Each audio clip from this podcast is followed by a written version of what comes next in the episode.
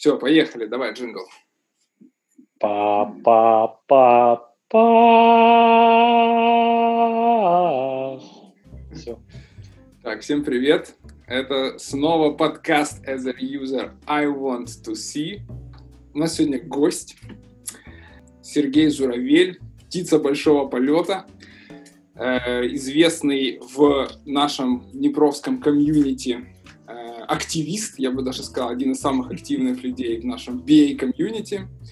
Серега, добро пожаловать. Привет, привет. Привет, да. Привет. Ну, э, расскажи пару слов о себе, представься, все свои регалии. Да, Кирилл уже одну регалию сказал, да, зовут меня Сергей Журавель. Занимаюсь ой, бизнес-анализом немало, уже лет, наверное, 8, даже больше этого. Поздавал за это время разнообразные сертификации. В какое-то время это было прям такое очень-очень большое хобби, этим хобби остается. Люблю развивать наше биевское движение, преподавать на курсах, в компании, на внешних курсах, э, придумывать, что же интересного можно еще рассказать. И э, за это время такую создал нашу тусовку BA Club, не без помощи наших замечательных ребят. И этой тусовкой мы очень часто собирались до карантина. Сейчас, к сожалению, мы это делать не можем. Поэтому видимся и слушаемся только на подкастах и на разнообразных вебинарах. Да, это было, конечно, весело. Надеюсь, что у нас, э, когда карантин закончится, мы снова вернемся в этот формат офлайновый больше. Э, ну и Сергей сейчас занимает позицию BA лида, правильно, в компании Yalantis. Да, все верно. Все верно.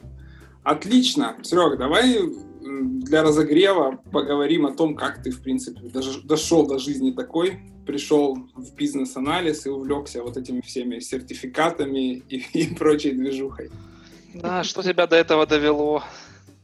Ну, я, во-первых, э, заканчивал факультет прикладной математики, такой у нас есть замечательный факультет в Днепре, но во время обучения я понял, что в разработку, скорее всего, я не пойду, именно разработчиком я не очень хотел быть, и ушел в сферу такую поту, потустороннюю для нас сейчас именно бизнеса и а, в том числе хай-тек бизнеса. То есть это магнитно-резонансные томографы, компьютерные томографы, вот такая вот большая аппаратура, которую нужно у нас устанавливать, э, которая спасает э, большое количество жизней в Украине. Это достаточно полезная аппаратура медицинской. И там очень-очень много всего было связано с технологиями, связано с э, э, интеграциями разнообразных систем.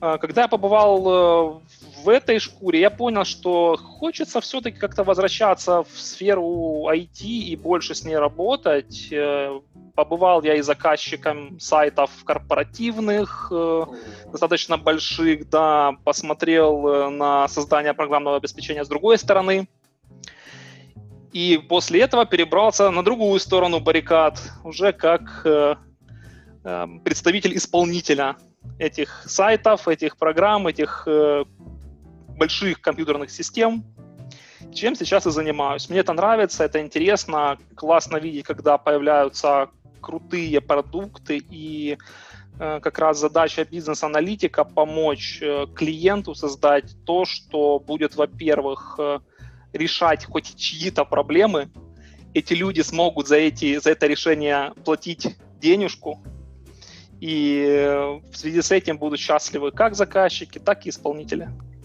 О, а у меня тут возник такой вопрос по ходу твоего рассказа. Э, если бы ты мог, например, вернуться в эти институтские времена, да, и сказать, вот я бы сразу после института пошел в бизнес-анализ. Ты бы хотел так сделать, или ты хотел бы все-таки весь этот путь пройти со всеми магнитно-резонансными этими штуками? Волнами. Да, но это очень интересный путь с магнитно-резонансными томографами был, э, потому что я занимался тогда проектами, связанными с э, установкой этого всего добра, с, общался с э, инженерами, которые занимаются и настройкой железок, и настройкой программного обеспечения к этому всему, интеграциями и всем остальным. Это очень интересная история. Mm-hmm. Посмотреть а на это с другой стороны. Скажи, а вот правда, что татуировки могут как бы печь? Томографе? Если это магнит... Важный вопрос. Ну, если это магнитно-резонансный томограф, и в татуировке есть э, те металлы, которые магнитятся, да, им, как бы этим металлам ничего хорошего не будет. Ну, в нормальных, как бы, в краске татуиров... в, э, татуировочной там этого нет, но в тюремных татуировках, Антон, это Черт. присутствует. Поэтому будь осторожен. В общем, пацаны, не болейте. Пацаны, аккуратно. Да. Аккуратно с магнитной э, э, резонансной темой. Томографией. Окей, хорошо. Но это, кстати, вот этот вопрос у меня возник неспроста, потому что мне кажется, что вот этот э, опыт, да, бэкграунд бизнес-аналитика, он, в принципе, очень важен. И бизнес-аналитикам, ну, скажем так, успешным, наверное, сложно стать со студенческой скамьи, в принципе. Ну, мое личное мнение. И я думаю, что мы немножко эту тему сегодня затронем, а может даже сильно затронем. Значит, э, о чем мы собрались поговорить вообще сегодня? Давайте огласим Окей, ну давай так, мы будем говорить, в общем, сегодня о компетенс-моделях бизнес-анализе, да? Э, кто такие junior, middle, senior, зачем их вообще отличать? О чем еще? Почему компании нанимают бизнес-аналитиков? Зачем оно им сдалось? Поговорим про сертификации. Да. Да, о, кстати, распознаем junior, middle и senior, и все подводные камни, связанные с этой вот градацией. И еще про интересную тему, можно ли, ну, есть ли такое понятие, как синьор в рамках какого-то одного проекта, либо аккаунта. Будет да, интересно. Не переключайтесь. Они не могут. Ну, а на самом деле, кстати, я вот подумал, что это отличная компания для того, чтобы у нас собралась здесь, чтобы обсудить эту тему, потому что Э, мы все с вами, в свою очередь, участвовали э, в разработке компетенц-модели да, в своих компаниях. В Ялантисе, в SoftServe, Антон э, И все. в разных... В разных компаниях этим занимался. Да, ну, кстати, я хотел бы добавить, тут интересный кейс у нас получается, когда ну, я в Ялантисе когда пришел, я создавал там очень много, типа, там, то, что было, переделывал. После меня пришел Сергей и тоже что-то переделывал. И вот недавно я как раз с ним встречался, и было интересно узнать, что и почему он переделывал. И в этот момент я понял, что ничего сделать идеально сходу нельзя, все есть скрам, и говно и палки никто не отменял. Ну вот это как раз будем сейчас и обсуждать. интересно. Ну и все, и тогда я уже должен сказать, что у нас начинается программа «Окна», и у нас да. бывший и нынешний лид компании Atlantis. Окей.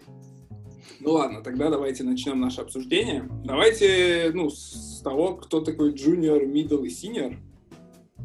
Какие мысли на этот счет? Ну, давайте начну с моей стороны. У меня такое мнение, и многие, знаю, его разделяют, что junior бизнес-аналитик. Э, если мы говорим по каким-то мировым стандартам, то джуниоров, бизнес-аналитиков в теории не бывает.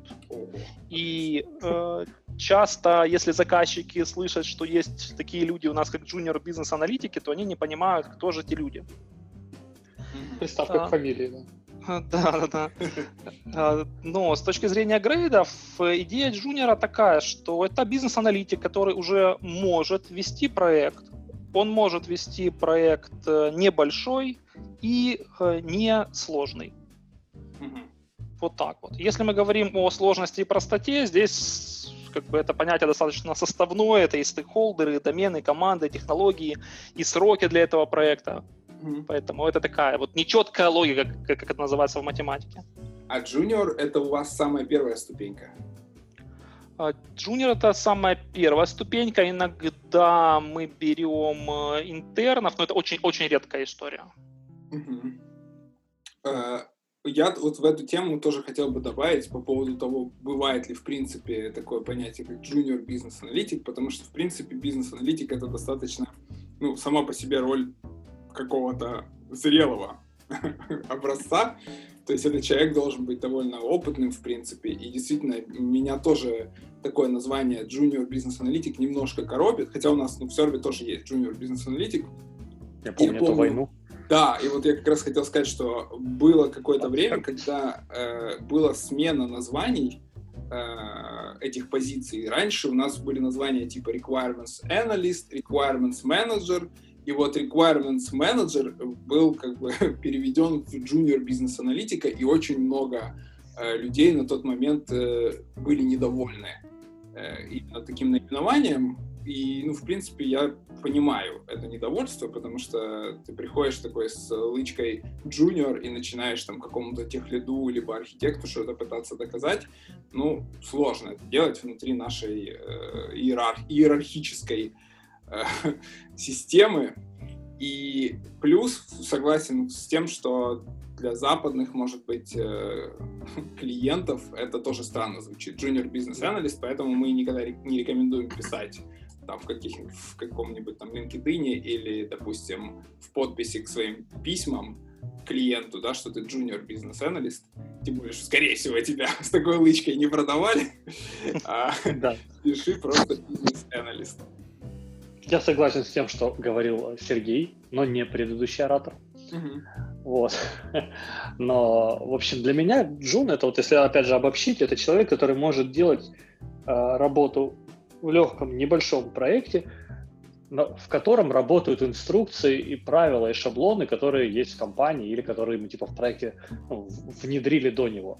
То есть он Джун, он хорошо может работать, делать эту работу, но если он сталкивается с какими-то проблемами, э, которые он не может решить, он, он может сказать, что, блин, тут проблема, а как ее решить, он может не знать. Он просто будет ждать, пока придет кто-то старший и, типа, решит ее. А вот. откуда он придет, этот старший? А вот если есть компания, где есть старшие, там можно спросить. Если нет, то приходится там расти самому над собой быстро. Mm-hmm. Ну, это, ну, короче, человек, э, вот Джун, он отличается от Меда тем, что он может хорошо выполнять работу по инструкциям, по шаблонам, но делать какие-то нестандартные ходы, принимать нестандартные решения, менять шаблоны инструкции под проект – недостаточно знаний и опыта обычно бывает. Mm-hmm. Просто что делать непонятно, но что-то надо. И вот, вот эта ситуация такой джун может застрять. Э, ну, у, у нас, в принципе, все это тоже похожая, наверное, характеристика именно по джуну. У нас еще есть предыдущий уровень, это Associate Business Analyst, то есть это, наверное, ну, это неправильно называть там не трейни, не э, интерн, потому что это полноценный сотрудник, но, в принципе, он, он в основном все задачи, которые он должен выполнять, это именно какой-то ассист, Э, ну, помощь э, основному бизнес-аналитику, то есть он не должен по-хорошему вести там команды, вести проекты самостоятельно еще на, этом, на этой позиции. Окей. Э, ну, пойдем дальше. Что такое middle, Серега? Есть у тебя позиция на этот счет? Да, давайте начнем с меня тогда опять. Э, ну, middle — это такой вот бизнес-аналитик, бизнес-аналитик, которого можно направить на проект э, любой сложности, и он этот проект потянет. Если надо, то он может работать э, с одним-двумя бизнес-аналитиками, и на этом проекте они достаточно комфортно смогут наладить себе работу. Угу. А вот... Если есть какие-то отклонения от стандартных шаблонов, они под них могут подстроиться. Угу. У меня такой вот возник вопрос. Э, мы неоднократно говорим про проекты типа любой сложности. А что является ключевым вот для определения сложности проекта?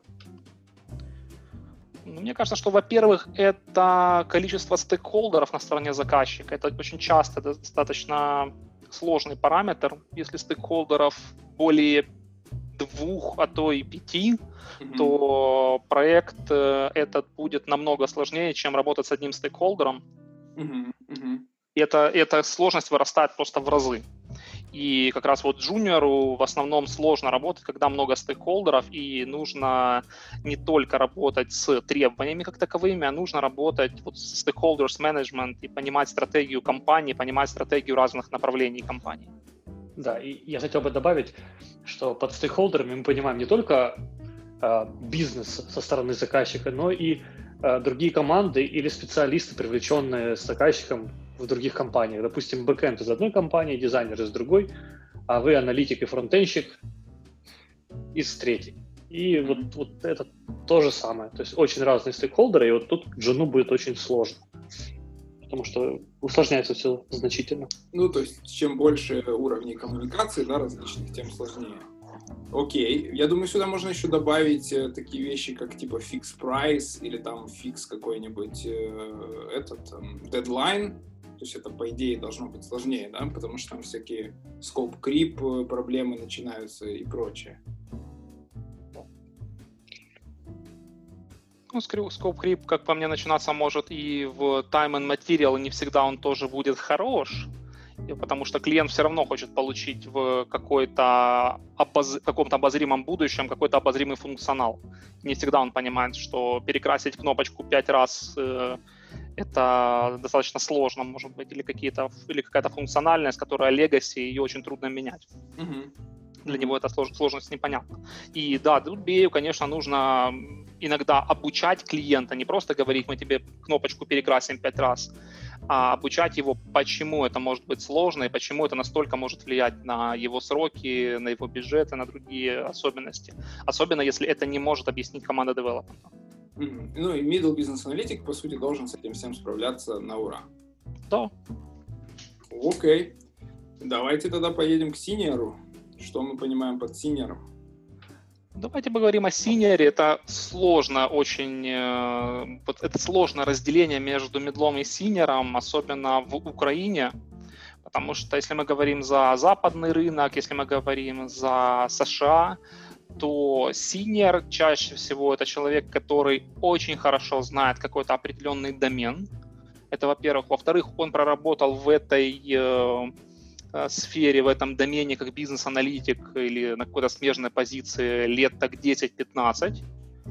И тогда он уже считается вот senior бизнес-аналитик, при этом всем он э, имеет чаще всего сертификацию по бизнес-анализу и может тянуть любой проект, любой сложности и настраивать процессы в этих проектах. То есть э, подобные понятия перекочевали и к нам, только у нас вот э, рамки временные по опыту достаточно сильно отличаются. То есть чаще всего это где-то от 5 лет опыта, и э, чаще всего не будет синьор э, работать только в одном домене. Есть он будет работать в нескольких доменах, но это, я думаю, мы дальше еще об этом поговорим. Да, абсолютно точно.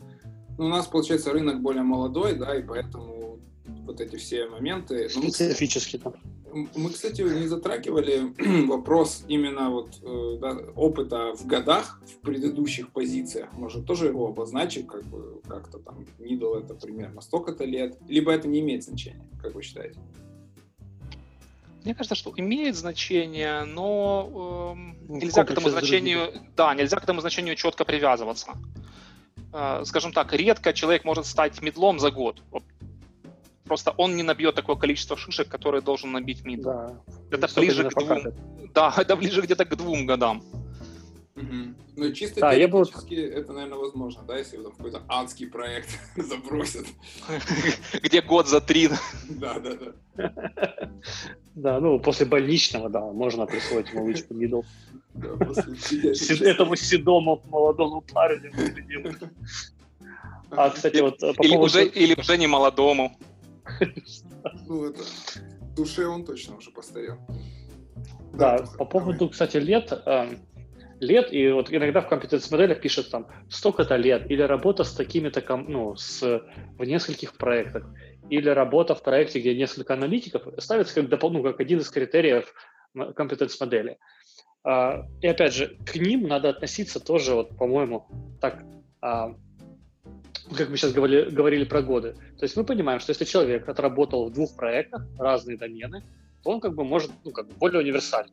Если мы понимаем, что аналитик работал в проекте, где есть пять команд, соответственно, пять аналитиков, то он научился, он скорее всего, но не факт, научился работать и координировать работу э, ну, в группе аналитиков. То есть, опять же, это все как бы говорит нам, что человек, наверное, это знает, но надо проверить. То есть нельзя сказать, что вот пять лет отработал, все, сто пудов синер. Да, скорее всего, он там что-то уже набил шишек и знает, но надо бы проверить кое-какие вещи. Вот. Окей. Ну, и еще у нас, получается, есть такая, иногда встречается категория, как lead BA, да, и тут скорее уже больше включаются... Э, Прости, да, мы рассказывать не будем. Не, ну тут. Раскрывайте секретики. Обозначить, что тут моменты еще people management очень сильно влияют, да, то есть ты, как, как правило, работаешь с командой, э, бизнес-аналитиков, и там ты должен уже иметь, э, ну, уметь, точнее, управлять людьми, да, развивать людей, как-то направлять их, да, внедрять какие-то стандарты, best practices, там, менторить и прочее, прочее. Вот это, наверное, уже то, что отличает лида от senior бизнес-аналитика. Согласны, нет? Да, и в то же самое время, если надо, то лид э, должен помогать э, даже джуниорам там, с написанием старей или чем-нибудь еще, если это необходимо. То есть это очень экстренные случаи должны быть по-хорошему. Mm-hmm. Да. Э, но чтобы человек, который уже долго проработал, он не должен говорить, что вот, ой, все, я вот стари писать не буду, э, с требованиями работать не буду, с заказчиками общаться не буду, я буду настраивать процессы там в рамках там чего-то. То есть если эта необходимость есть, то как это, берем лопату в руки и помогаем джунам на каком-то определенном проекте. Но это скорее как э, очень-очень экстренные случаи, которые не должны быть часто. Иначе да, процессы ну, не построены. Ну, и это должна быть временная вовлеченность. Да, и э, лиды, опять же, своей помощью, они должны как мотивировать команду. То есть они понимают, что у них есть лид, который им поможет. О, да, и лид, на лида еще возлагается ответственность разруливать какие-то конфликт менеджмент разруливать какие-то конфликты между, аналитиками, между аналитиками, между ними редко бывает. Бывает, а, бывает. Бывает. Но больше чаще это PM, команда, аналитик, и где-то в этом треугольнике. Короче, аналитик и внешняя среда. Да, среда, агрессивная внешняя среда.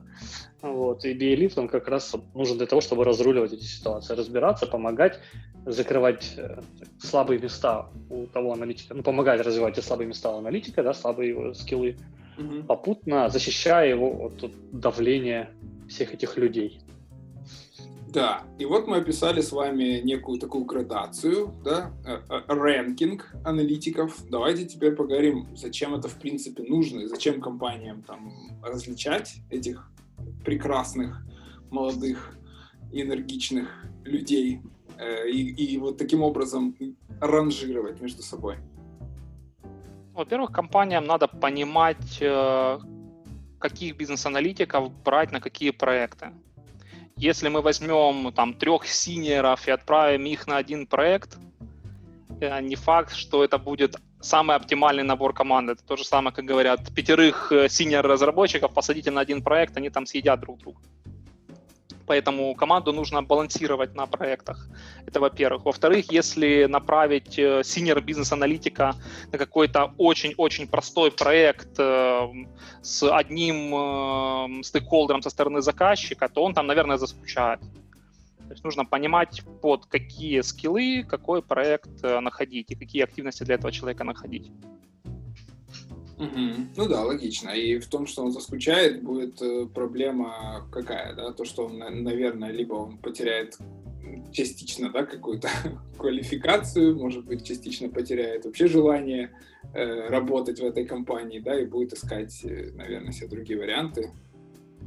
Да, часто бывает еще история наоборот, когда есть проект мега сложный, туда отправляют джуниора без поддержки, и, угу.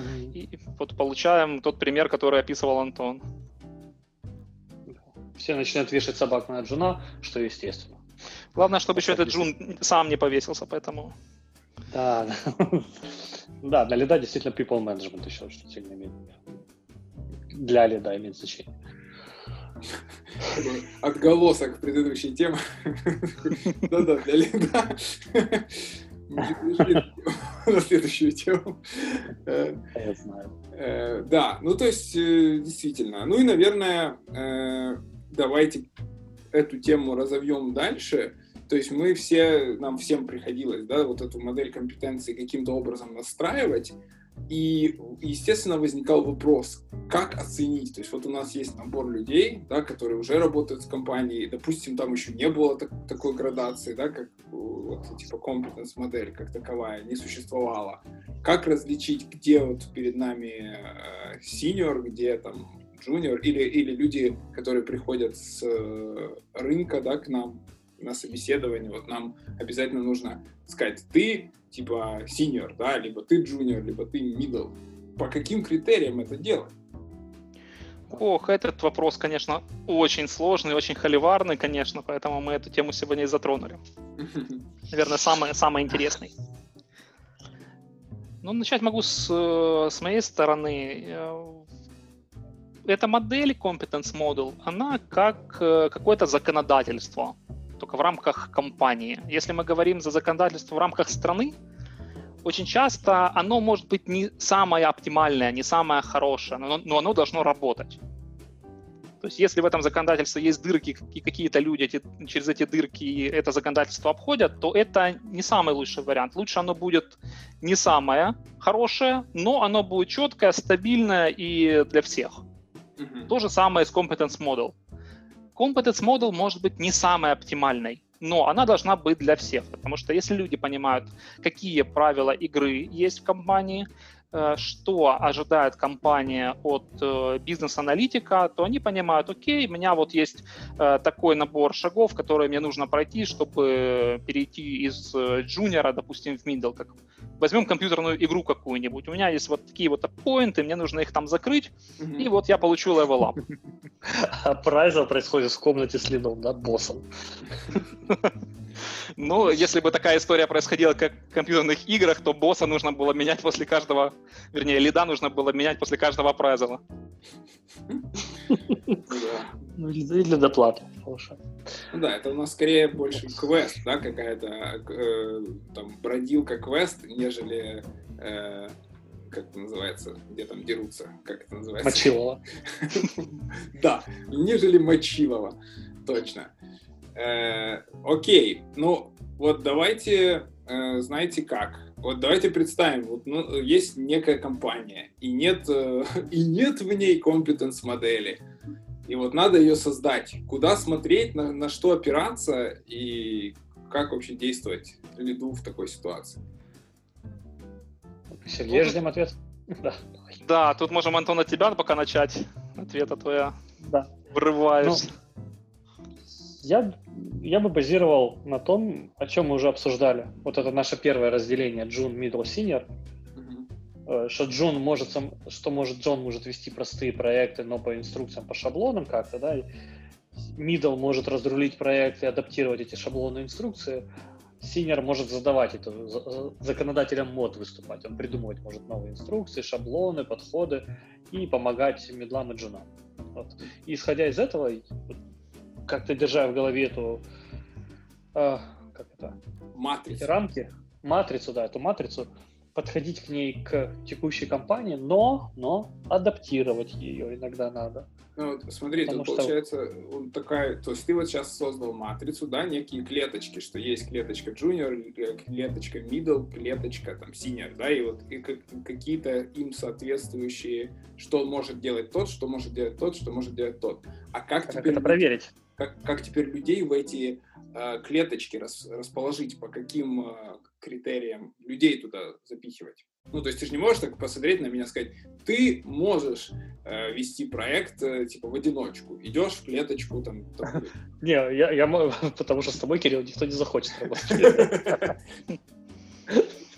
Нет, на самом деле, ну, это очень сложный как раз вопрос. Это вот те самые наборы кейсов, вопросов, тестов, э, не знаю, appraisal, общение с другими людьми, которые 360 то самое. Ну, я вам подскажу, ладно. Есть такие, есть такие штуки, как, э, например, IABA, да, модель, есть там а, PMI модель. И тут я отхожу в сторону. А что было дальше, вы узнаете в следующей части подкаста. Это конец первой части.